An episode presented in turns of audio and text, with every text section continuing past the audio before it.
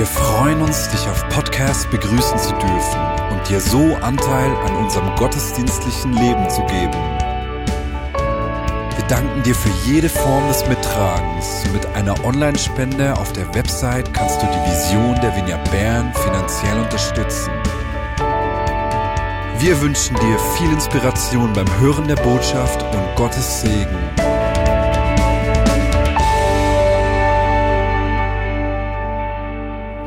Sind irgendwie auf dem Weg. Da steht ein Aufbruch bevor. Wir wissen, dass wir nächstes Jahr aus dem Kornhaus rausgehen müssen. Das wird vielleicht nicht alle hier genau gleich betreffen, aber sicher alle, die Kinder haben. Und wir, wir empfanden das als Einladung, uns auf den Weg zu machen. Und in diesem Zusammenhang wollten wir vom Volk Israel lernen, das ja aufgebrochen ist aus Ägypten und äh, ins gelobte Land gezogen ist. Wir haben dabei, äh, haben wir uns damit auseinandergesetzt, Dinge, die wir mitnehmen wollen so, und Dinge, die wir weglassen wollen. Wir hatten da in unseren Rucksack gepackt die Liebe zur Anbetung. Hey, war das nicht eine super tolle Anbetungszeit, die wir gerade hatten? In seine Gegenwart kommen. Da hat uns Gott was gegeben. Den Dienst an den Armen, haben wir gesagt, nehmen wir mit. Das Bewusstsein, dass er durch uns wirkt, in seiner Kraft. Wir haben uns damit auseinandergesetzt. Kollektives Denken, dass wir einen starken eigenen Glauben brauchen, aber ein Seil, Gemeinschaft, das uns miteinander verbindet. Wir haben uns Gedanken zur Gegenwart Gottes gemacht, die uns anführt, wo wir ihm begegnen können und durch sein, indem wir ihn sehen, in sein Bild, in sein Ebenbild wieder verwandelt werden. So haben wir uns auf dem Weg gemacht, eben zu lernen vom Volk Israel, das umherzieht. Ich muss sagen, ich bin während dieser Serie über eine Bibelstelle gestolpert, ähm, und das hat mich nicht mehr ganz kalt gelassen. David hat ja eine Predigt gehalten zum kollektiven Denken. Er war interessant, wie er dort am Beispiel von Achan gezeigt hat, äh, dass er, dass, weil er gesündigt hat, das ganze Volk gestraft, bestraft wurde. Vielleicht erinnert ihr euch.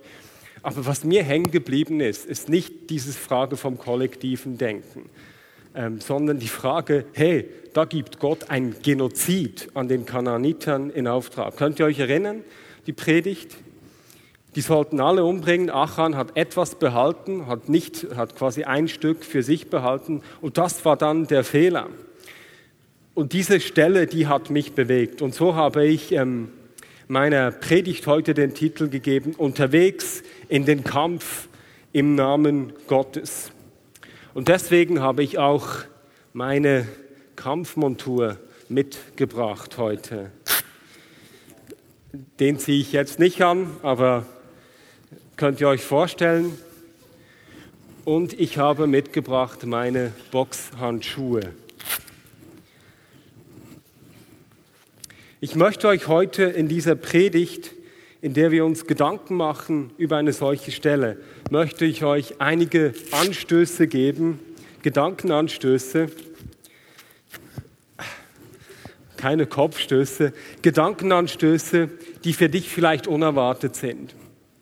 Und ich lade dich ein, dass du ganz bei mir bleibst, weil wir möchten zusammen eben anschauen, hey, wie können wir mit so einem Text umgehen, in dem Gott einen Genozid anordnet und wie können wir das besser einordnen? Mein Ziel ist es, dass du durch diese Predigt ermutigt wirst, selber die Bibel zu lesen, dich tief darin zu vergraben und andererseits ähm, lernst, wie kann man so einen Text besser verstehen. So lasst uns doch zusammen einen Text anschauen, der für uns wieder Ausgangspunkt ist in die Predigt heute. Wir finden den im 5. Mose Kapitel 20, Verse 16 und 18. Anders, anders ist es bei den Städten in dem Gebiet, das der Herr, euer Gott, euch schenken will. Denn von den Völkern, die, er, die hier bisher gelebt haben, dürft ihr niemanden am Leben lassen. An allen müsst ihr Gottes Urteil vorstrecken und sie vollständig vernichten. Die Hethiter, Amoriter, Kananiter, Perisiter, Heviter und die Jebusiter. Der Herr hat euch dies befohlen, damit sie euch nicht zu ihrem abscheulichen Götzendienst verführen und ihr, an, und ihr nicht am Herrn, eurem Gott, schuldig werdet. Okay, also die Menschen, die im verheißenen Land leben, in Kanaan, die sollen vollständig vernichtet werden. Ich meine, gut, kollektives Denken hin oder her, aber das ist doch hier das Problem. Gott ordnet den Mord an irgendwelchen Leuten an, die einfach so leben. Wie ist das zu verstehen? Und wie kann ich hier meine Seiten umblättern?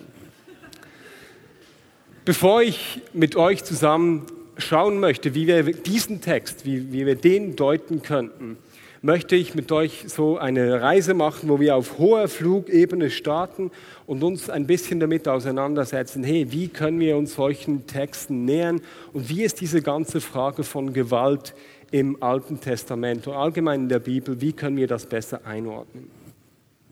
Und hier ist mir ganz wichtig, als ersten Punkt, Gott gibt den Menschen so viel Würde, dass er die Menschen seine Geschichte schreiben lässt. Ich meine, die Bibel ist nicht ein Buch, das einfach vom Himmel heruntergefallen ist oder das einem Engel diktiert wurde, der das genau so aufgeschrieben hat. Äh, das glauben Muslime in Bezug auf den Koran. Wir glauben, dass da eine Büchersammlung ist, in der unterschiedliche Menschen ihre Erfahrungen, auch ihre Erkenntnisse und ihr Ringen mit Gott aufgeschrieben haben und das uns bis zu uns gekommen ist. Und die Texte, die wir finden, die sind weit davon entfernt, einfach ein einheitliches, lineares Gottesbild abzugeben. Also ich weiß nicht, wie es dir geht, wenn du manchmal Bibeltexte liest, wie eben ein solcher, da fragt man sich, hey, wir haben doch gerade gesungen, Gott, äh, du bist voller Liebe und jetzt sowas, wie passt das zusammen? Gott gibt den Menschen so viel Würde, dass er die Menschen seine Geschichte erzählen lässt. Und wir sehen schon im Alten Testament selbst, dass dort verschiedene Stimmen miteinander im Dialog sind. Da ist eine Vielstimmigkeit, gerade auch in Bezug auf das Thema Gewalt. Wir lesen zum Beispiel äh, in einem Text im fünften Buch Mose, dass der Herr seine Freude daran hat, seinem Volk, das, äh, wo er vorher das Freude daran hatte, ihnen Gutes zu tun, dass er jetzt seine Freude daran hat, sie auszutilgen und sie zu vernichten und aus dem Land zu vertreiben. Äh, das lesen wir dort als eine Androhung, als eine Folge von ihrer Sünde. Gleichzeitig aber lesen wir in der Bibel im Ezechiel, wie, Jesus, äh, wie, wie Gott dort äh, davon spricht, äh, also im Namen Gottes wird dort gesagt, dass er eben gerade kein Gefallen am Tod des Schuldigen hat, sondern dass er sich freut, wenn der Schuldige umkehrt von seinen bösen Wegen.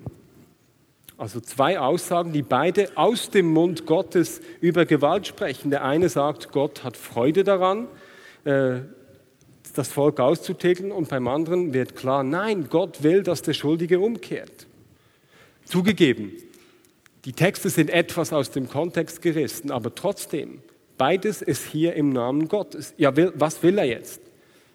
Will er jetzt, hat er Freude, wenn er die Schuldigen austilgen kann? Äh, einen schönen Uppercut, Kinnhaken, K.O. Oder freut er sich nicht darüber, sondern freut sich, wenn sie umkehren? Vielstimmigkeit, Dialog innerhalb der Bibel selbst. Dasselbe finden wir in Bezug auf andere Themen. Beispielsweise in der Frage des Opferkults. Ihr kennt vielleicht, wenn ihr im Alten Testament liest, all diese Opferbestimmungen.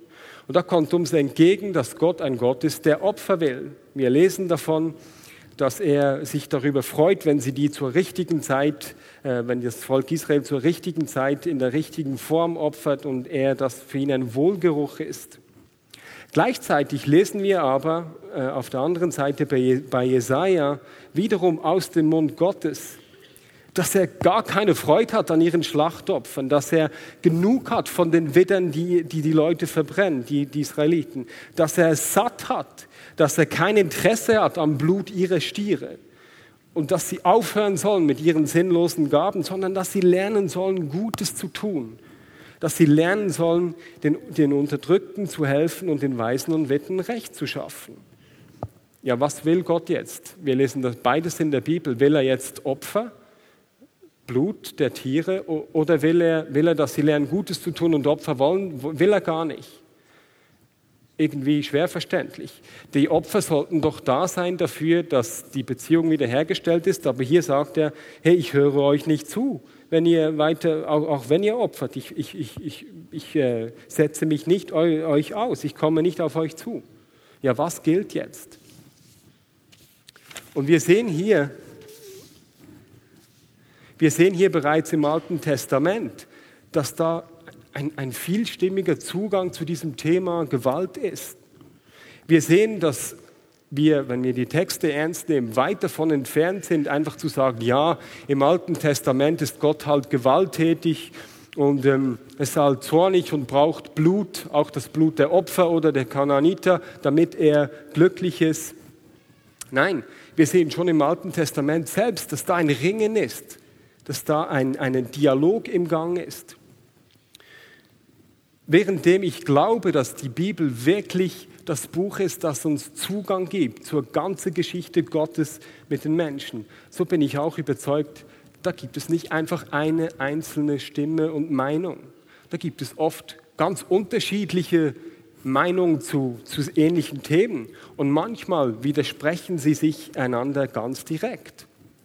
Das sehen wir als Beispiel äh, einer Geschichte, wo David das Volk zählen lässt und Gott dann böse auf ihn ist, weil er das Volk zählen lassen hat. Äh, das finden wir einerseits im zweiten Samuel, aber auch in den Chronikbüchern wird dieselbe Geschichte geschildert. Auf der einen Seite, beim einen Text, sehen wir, dass der Herr, der, Zorn, der Herr wird zornig und der, sein Zorn entbrannt gegen Israel und dann reizt Gott David dazu, das Volk zu zählen. Im anderen Text in der Chronikschrift lesen wir, dass nicht Gott ihn dazu reizt, äh, das Volk zu zählen, sondern dass Satan ihn reizt, äh, das Volk zu zählen.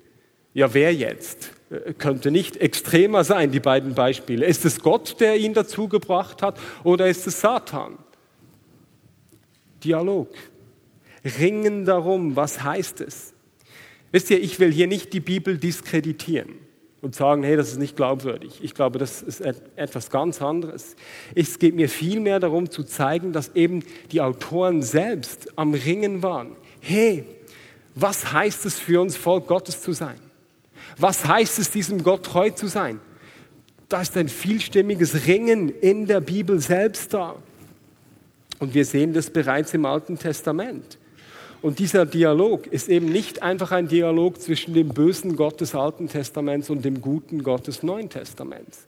Wir sehen nämlich schon im Alten Testament das Gebot der Nächstenliebe, finden wir auch dort. Gleichzeitig ist ja für uns aber auch klar, dass wie das Alte und Neue Testament nicht einfach ganz gleichwertig nebeneinander stehen.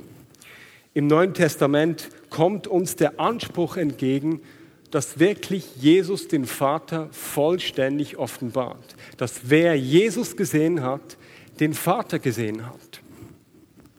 Das kommt uns dort entgegen. Und für uns ist Jesus sowieso das ultimative Vorbild. Und so kann es auch nicht schaden, wenn wir von Jesus lernen, wie er mit solchen Texten, die von Gewalt sprechen, umgeht im Alten Testament. Und als erster solche Text ist interessant, wenn wir uns in die Bergpredigt stürzen. Die finden wir im Matthäusevangelium Kapitel 5 folgende. Und da ganz am Anfang äh, spricht Jesus, als er predigt und, und sagt, Sie sollen nicht meinen, dass er gekommen sei, das Gesetz abzuschaffen, sondern dass er gekommen ist, um es zur vollen Geltung zu bringen. Jetzt, was er damit meint, ist Was er damit meint, wird erst klar, wenn wir schauen, wie er weiterfährt. Weil in der Folge, nachdem er gleich dies sieht, sagt, da sehen wir die Gegenüberstellung, die er macht. Euch ist gesagt worden, ich aber sage euch. Also kann er nicht meinen, wenn er sagt, dass er das Gesetz zur vollen Geltung bringt, dass man einfach eins zu eins dem Gesetz folgen soll. Vielmehr kommt mit Jesus der Anspruch, dass er korrigierend eingreift, dass er eben zur, Wahrung gelten, zur wahren Geltung bringt, was vielleicht noch nicht ganz so klar war. Und so lesen wir auch gerade in Bezug auf Gewalt in Matthäus 5, 43 bis 45, wie er davon spricht. Euch ist gesagt, liebe deine Mitmenschen und hasse deinen Feind. Doch ich sage euch, liebet eure Feinde und betet für die, die euch verfolgen. Jetzt, wer diesen Text auch schon gelesen hat und dann nachgeforscht hat, wie das jetzt genau im Alten Testament steht, ähm, der wird merken, dass im Alten Testament nicht so eins zu eins steht, ähm, dass man die Feinde hassen soll. Aber es wird auf dem Hintergrund dieser Texte, wird es offensichtlich, also den Text, den wir gelesen haben, dass man zu dem Gedanken kommen kann, dass man die Feinde hassen soll. Äh, wenn wir lesen davon, dass man alle Kananiter umbringen will. Aber offenbar scheint Jesus hier neu zu definieren, wer Feinde sind, beziehungsweise wie mit Feinden umzugehen ist. Für Jesus ist klar, Menschen können nie Feinde sein. Er verurteilt klar jede Form der Gewalt an irgendwelchen vermeintlichen Feinden. Wenn ihr, euch, wenn ihr die Geschichte von Jesus kennt ein bisschen, dann werdet ihr euch erinnern, dass Jesus äh, im Garten Gethsemane als, als äh, Petrus dem einen äh, Soldaten ein Ohr abgehauen hat, dass er gesagt hat, nein, steckt das Schwert weg. Also Jesus ist klar, hat klar Position gezogen gegen Gewalt. Vielleicht kannst du dich auch an die Antrittspredigt von Jesus erinnern. Das ist ein Text, den wir in der Vineyard oft und gerne zitieren. In Lukas 4 spricht dort Jesus, er zitiert Jesaja und wir lesen dort, diesen schönen Text, den eben Jesus aufnimmt. Er spricht dort davon, der Geist des Herrn ist auf mir, denn er hat mich gesagt, er hat mich gesandt, den Elenden frohe Botschaft zu bringen, zu verbinden, die gebrochenen Herzen sind, Freilassung auszurufen den Gefangenen und Öffnung des Kerkers den Gebundenen und auszurufen ein Gnadenjahr des Herrn. Soweit kennen wir, was Jesus zitiert. Aber ist es nicht interessant, wenn wir jetzt in Jesaja weiterlesen, was Jesus bewusst unterschlägt? Und auszurufen den Rachetag für unseren Gott. Offensichtlich hält es Jesus für angemessen, einen Text, der Rache Gottes ankündigt, einfach auszulassen, nicht zu erwähnen. Ist es nicht interessant?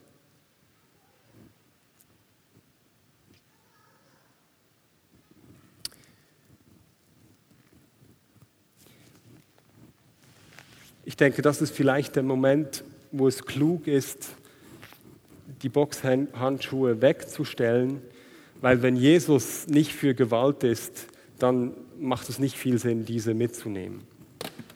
Lassen wir hier. Aber kommen wir zurück zum Text, den wir eingangs gelesen haben. Basierend auf dem Gehörten wissen wir oder können wir nachvollziehen, dass Gewalt an Feinden nicht dem Herzen und dem Willen Gottes entspricht. Aber wie lässt sich denn unser Text einordnen? Ich habe gesagt, ich glaube, dass Gott dem Menschen so viel Würde beimisst, dass er den Menschen seine Geschichte erzählen lässt. Und wenn das so ist, dann nehmen die Menschen, die die Bibel geschrieben haben, aber auch immer ihre Zeit, ihre Kultur, ihr Denken, ihre Weltsicht mit.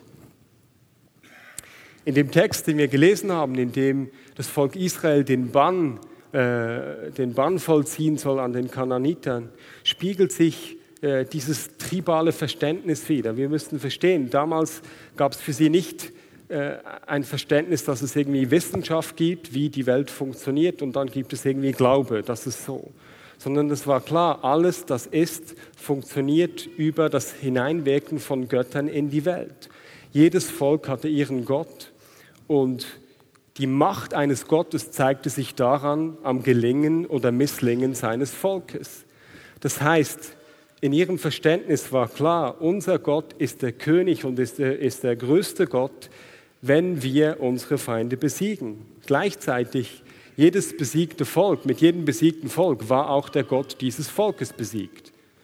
Das war das tribale Verständnis der damaligen Zeit. Und so zeigt sich eben, wer Gott ist und dass Gott der Mächtige ist, daran, dass in dem Verständnis damals, dass die anderen Völker sterben, dass sie äh, verschwinden. Und damit hat sich aus ihrem damaligen Verständnis gezeigt, dass eben ihr Gott der wahre Gott ist, größer als alle anderen. Ich wage also aufgrund des Gehörten das Fazit, dass wenn wir in diesem Text davon sprechen, dass Gott den Auftrag gibt, alle Kanaaniter umzubringen, niemand am Leben zu lassen, dann wage ich an dieser Stelle das Fazit, dass diese Aussage nicht dem Willen Gottes und dem Herzen Gottes entspricht, sondern vielmehr eben dieses Stammesdenken der, der, der Kulturen der damaligen Zeit widerspiegelt. Und ich glaube, dass Gott uns Menschen so viel Wert und Würde beimisst, dass er das trotzdem tut, auch wenn das für uns im Verständnis dann große äh, Hürden gibt und wir uns schwerlich in die Situation hineinversetzen können eines Volkes, das seine Geschichte aufschreibt vor 2000 Jahren. Damit sage ich aber nicht, dass die Bibel für uns heute keine Bedeutung mehr hat, weil wir ja in einer anderen Kultur sind. Nein, im Gegenteil. Ich glaube, die Bibel lädt uns ein, uns einzureihen, mitzuringen darum, was es heißt, Gottes Volk zu sein. Sie lädt uns ein zum Zwiegespräch, zum Herausfinden, was heißt es, ihm zu folgen. Und das können wir nicht tun, indem wir einfach unsere heutige Kultur ähm, voraussetzen und dann sagen, ja, was für mich heute richtig ist, das wird auf jeden Fall stimmen. Das geht nur, indem wir ringen mit dem Texten, indem wir uns damit auseinandersetzen und versuchen, die ins Gespräch zu bringen. Jetzt habe ich vergessen, die Slido anzusagen. Äh, wenn du zurückgehen kannst auf die Folie, wo Slido eingeblendet ist. Ihr habt nämlich die Möglichkeit, euch zu beteiligen. Ich weiß, es ist jetzt ein bisschen spät, aber ihr könnt euch mit dem Handy einloggen hier und vielleicht hat sich schon die eine oder andere Frage bei dir eingeschlichen und du hast dort die Möglichkeit, Fragen einzugeben und die Fragen von anderen zu liken. Und wir werden am Schluss dann noch ein paar Minuten Zeit haben, um auf die eine oder andere Frage einzugehen. Gesundheit. Was, du magst jetzt sagen, okay, ich habe jetzt verstanden, Gewalt offenbar, bist du der Meinung, dass das nicht Gottes Wille war, dass die Völker dort äh, äh umgebracht werden sollten, dass das nicht das Herz Gottes widerspiegelt? Äh, ich habe verstanden, du sagst, äh, mit Jesus sehen wir, dass Gewalt nicht zum Programm von Gott gehört. Aber wie können wir denn diesen Predigtext, können wir den überhaupt verstehen, den, den wir ihn heute zusammen angeschaut haben? Oder müssten wir einfach sagen, okay, der hat für uns keine Bedeutung mehr? Und ich finde es spannend, wenn wir uns anschauen in dem Text, wieso Gott in Auftrag gegeben haben soll, dass sie die Völker in Kanaan umbringen. Wir lesen nämlich dort, dass der Herr das ihnen befohlen hat, damit sie nicht den abscheulichen Götzes, Götzendienst zu dem verführt werden, zum Götzendienst der Völker, die dort sind und damit schuldig an Gott werden. Sie sollten die Völker bekämpfen, damit sie Gott treu bleiben und damit sie nicht ähm, eben anderen Göttern andere Dinge ihr Leben bestimmen lassen.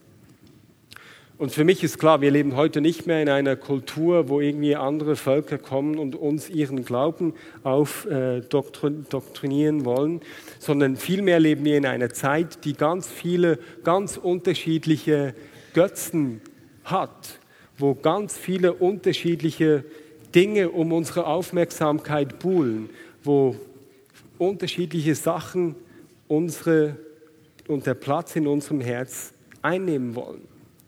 Marius hat, hat, am letzten Sonntag im Zusammenhang mit dieser Gottesbegegnung am Berg Sinai davon gesprochen, von Götzendienst. Er hat davon gesprochen, dass wenn andere Dinge in unserem Leben den ersten Platz einnehmen, dass wir dann wie Gott den Zugang zu uns selbst versperren und nicht mehr gleich in, seine Gegenwart, in seiner Gegenwart leben können.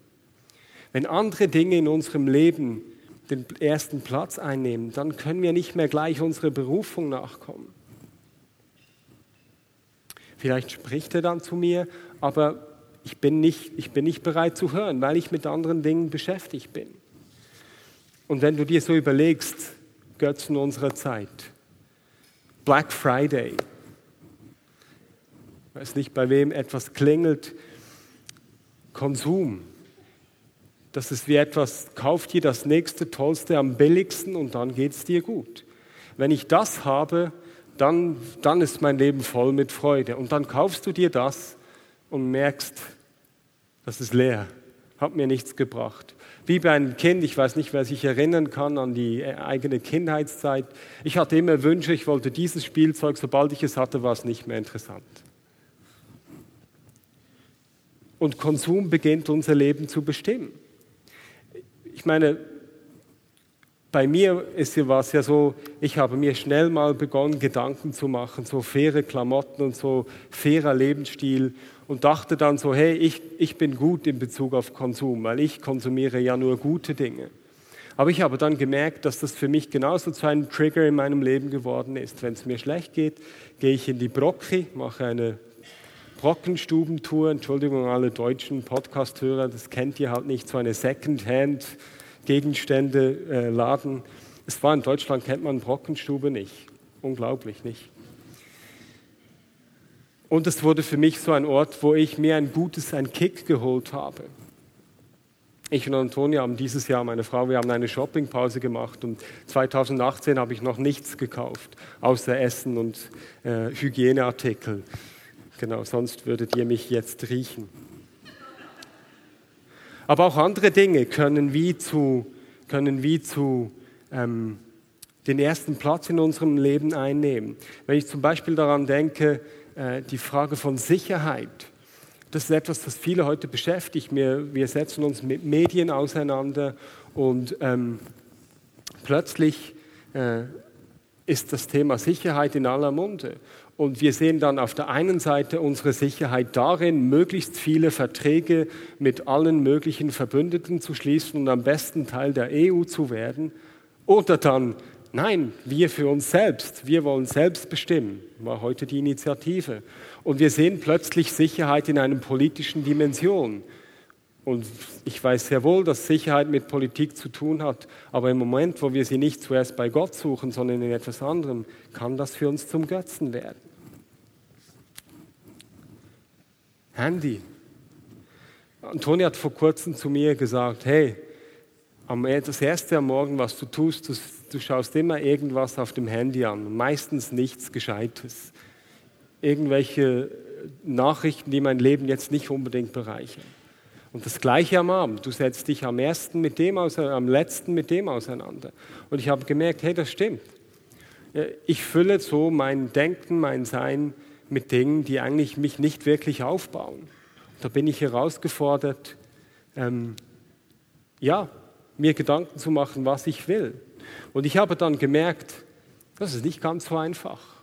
Das ist wie ein Kampf im Gange, dass ich dieses Ding nicht immer mich mit irgendwelchen Dingen füllen. Da muss ich kämpfen, mich damit auseinandersetzen. Und so habe ich gemerkt, hey, da ist, da ist auch ein Kampf im Gange. Es ist zwar nicht ein Kampf gegen Feinde, gegen Menschen, aber es ist ein Kampf um mein Herz im Gange. Das ist ein Kampf im Gange, wem schenke ich meine Aufmerksamkeit, von was lasse ich mich bestimmen. Und zum Schluss der Predigt glaube ich deswegen, dass es vielleicht doch gar nicht so schlecht ist, wenn ich die Boxhandschuhe doch wieder mitnehme, mit einpacke, wenn wir gemeinsam unterwegs sind. Vielleicht ist es doch gut, wenn wir neben allen anderen Dingen, die wir mitnehmen, auf unsere Reise in der nächsten Zeit, wenn wir dort auch gewappnet sind, uns mit den Dingen, die um unsere Aufmerksamkeit äh, kämpfen, dort uns auseinandersetzen zu können. Und so lade ich dich ein, dass du dir überlegst, hey, was sind Dinge, die meine Aufmerksamkeit auf sich ziehen wollen? Vielleicht ist es keines der Dinge, die ich erwähnt habe. Aber überlege dir mal, mit was beschäftige ich mich am Morgen am ersten und mit was am letzten am Abend. Und wir nehmen uns jetzt kurz Zeit, uns Gedanken zu machen, hey, was sind die Dinge, die Gott, die in meinem Leben Gott den ersten Platz rauben wollen? Und während du dir Gedanken machst, werde ich mal schauen, was für Fragen zusammengekommen sind. Und Herr, ich danke dir, dass du uns in unseren Kämpfen darin, dass du die Oberhand hast in unserem Leben, dass du uns dabei unterstützt und wir wirklich erleben dürfen, dass du die erste Stelle bist und dass wir in unseren Gewohnheiten den Kampf bestehen und sich deine Gnade voll und ganz in allen Aspekten unseres Lebens auswirkt. Ja, wir haben einige spannende Fragen. Die Top-Frage hier, ich lese sie vor für alle, die, die kein Handy haben und für die Podcast-Hörer. Unser Denken ist von unserer Kultur geprägt. Was schlägst du vor, wie wir Gottes wirkliche Absichten erkennen und, unser kulturelles, und unseren kulturellen Filtern ausschalten können? Ich glaube, es stimmt. Wir, wir, wir haben einen kulturellen Filter und ich glaube nicht, dass wir den abstellen können. Die Frage ist für mich nicht, was ist jetzt die einzig wahre Absicht, wie kann man zum Beispiel eine Stelle ganz so verstehen, wie sie gemeint ist, sondern ich glaube, wir sind herausgefordert, immer wieder uns eben auseinanderzusetzen mit den verschiedenen kulturellen Vorstellungen und uns dann im Heute eben auf Gott einzulassen. Was ich wichtig finde, ist, wenn wir die Bibel lesen, müssen wir uns einerseits bewusst sein, dass wir eine kulturelle Sicht von heute haben und dann müssen wir uns auch bewusst sein, dass damals eine kulturelle Sicht gegeben hat. Und, und quasi von beiden Seiten auf den Text zugehen, wenn ihr wisst, was ich meine. Und dann kann ich nicht, ich kann ja nicht meine Sicht ablegen und dann herausfinden, genau so ist es gemeint. Das ist nicht möglich. Aber was ich kann dadurch, ich kann mich dem annähern und ich kann dann im Bewusstsein, dass Gott in mir lebt, wir glauben ja, dass er in, in uns lebt und dass er uns heute auch inspiriert, kann ich, kann ich dazu kommen, dass ich eine, eine Überzeugung gewinne, was sein Wille für heute ist. Und dieser Wille wird nicht abgeschlossen sein in dem Sinne, dass ich jetzt weiß, dass es ein für alle Mal so. Und Paulus spricht davon, dass alles unser Erkennen Stückwerk ist. Aber ich kann eine Überzeugung gewinnen für das, was er ja, was, was ich glaube, dass es heute bedeutet. Und das ist so ein bisschen die Spannung. Wir hätten oft gerne Eindeutigkeit. Wir wüssten genau, wie es ist. Aber in einer Beziehung ist es ja auch oft, ja, gibt es verschiedene Nuancen. Und wir sprechen davon, er lebt in uns, wir führen eine Beziehung mit ihm und da dürfen wir auch vertrauen, dass in diesem, in diesem Weg, den wir zusammen gehen mit Gott, dass Dinge in Bewegung sind. Ich meine, wer hat schon mal etwas geglaubt über Gott, wo er heute etwas anderes glaubt? Ja, wahrscheinlich alle. Und ich glaube, das ist wichtig, dass wir das wissen, dass es nicht einfach die eine Erkenntnis ist fertig, sondern wir sind herausgefordert zu lesen und im Ringen ihm treu zu bleiben, dem Wort treu zu bleiben und dann immer wieder neu unsere Überzeugungen festzumachen. Ich habe die eine Frage, die jetzt nicht mehr die zwei ist, die war vorher noch die zwei, die will ich noch mitnehmen und dann äh, haben wir leider keine Zeit mehr. Passte sich Gott in der Zeit des AT also dem jeweiligen kulturellen Verständnis an und tut er dies auch heute noch? Das ist genau die Frage. Ja, wie ist es jetzt? Sehen wir dort in dieser Stelle den, die Sicht Gottes auf die Sicht der Menschen auf Gott oder Gottes Sicht auf die Menschen von damals. Wisst ihr, wie ich meine? Also spiegelt sich mehr die Kultur der Menschen damals wieder oder spiegelt sie oder hat Gott quasi das in an, angeordnet, damit sie in ihrem kulturellen Verständnis ihn verstehen? Äh, gute Frage. Ich glaube, das lässt sich letztlich nicht ganz auflösen. Ich glaube aber, dass er sich tatsächlich uns offenbart in unserer Zeit und dass wir ihn auch verstehen können. Das hat aber immer damit zu tun, dass wir uns wirklich ganz auf die Texte einlassen. Und wenn hier dann die Frage ist, ja, lässt er sich einfach auf unsere Kultur ein, dann könnte man mithören, ja, es spielt alles keine Rolle, sondern die jeweilige Kultur ist ja immer gut, weil, wisst ihr, ich meine, Gott ist ja offenbart sich in einer jeweiligen Kultur. Und ich glaube, so einfach ist es nicht, weil wenn wir die Texte ernst nehmen, dann sehen wir auch immer Aspekte, die entgegen einer Kultur sind, die quasi, wo, wo Jesus, äh, ja, wo das Wort Gottes uns entgegenkommt, die jetzt nicht einfach für, allen, für alle klar sind. Äh, ich meine, die Bibel äh, zum Beispiel äh, ist es für uns heute eine Frage, Scheidung. Für uns heute, wir, wir wissen, das betrifft viele Menschen. Ja, Jesus sagt dort eigentlich, hey, das ist nicht so gedacht. Da ist wie eine Frage kulturell, ja, was heißt, ist jetzt Scheidung einfach ganz normal und gut, weil das bei uns so ist? Oder ist es nicht so, wenn, Jesus, wenn bei Jesus, da, wenn er dort eigentlich sagt, hey nein, eigentlich ist es nicht so gedacht. Jetzt wir für uns, wir lösen das so, dass wir sagen, wir glauben an die wiederherstellende Kraft Jesus mehr, als dass das als an die Form, dass Scheidung nicht von Gott gedacht ist. Wisst ihr, ich meine? Also wir stellen uns dazu und sagen, Wiederherstellung Gottes ist für uns wichtiger. Das ist eine Entscheidung, die wir treffen aufgrund der Treue gegenüber dem Wort auch wenn es dort ein spannungsvolles Verhältnis zwischen unserer heutigen Kultur und dem Text gibt. Versteht, wie ich meine? Und das sind wir nicht einfach durch die Bibel, indem wir lesen, ja genau so steht es, sind wir nicht entbunden, damit zu ringen und schlussendlich Entscheidungen zu treffen, was das für uns heute bedeuten könnte. Ja, vielen Dank. Es hat mir Spaß gemacht. Leider habe ich ein bisschen spät die Fragen angesagt, aber ich hoffe, für euch war es auch inspirierend. Wir nehmen den Rucksack weiter mit.